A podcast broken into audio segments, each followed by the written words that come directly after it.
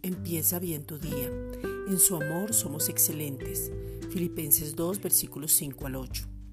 Haya pues en vosotros este sentir que hubo también en Cristo Jesús, el cual siendo en forma de Dios, no estimó el ser igual a Dios como cosa a que aferrarse, sino que se despojó de sí mismo, tomando forma de siervo, hecho semejante a los hombres, y estando en la condición de hombre se humilló a sí mismo, haciéndose obediente hasta la muerte y muerte de cruz.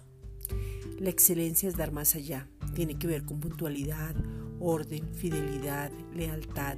Tu corazón debe estar dispuesto, es cumplir lo que hablamos, es un estilo de vida donde vemos que todo lo que hacemos es para el Padre y no para los hombres. Es reconocerlo a Él, es dar la gloria a quien todo lo llena en todo.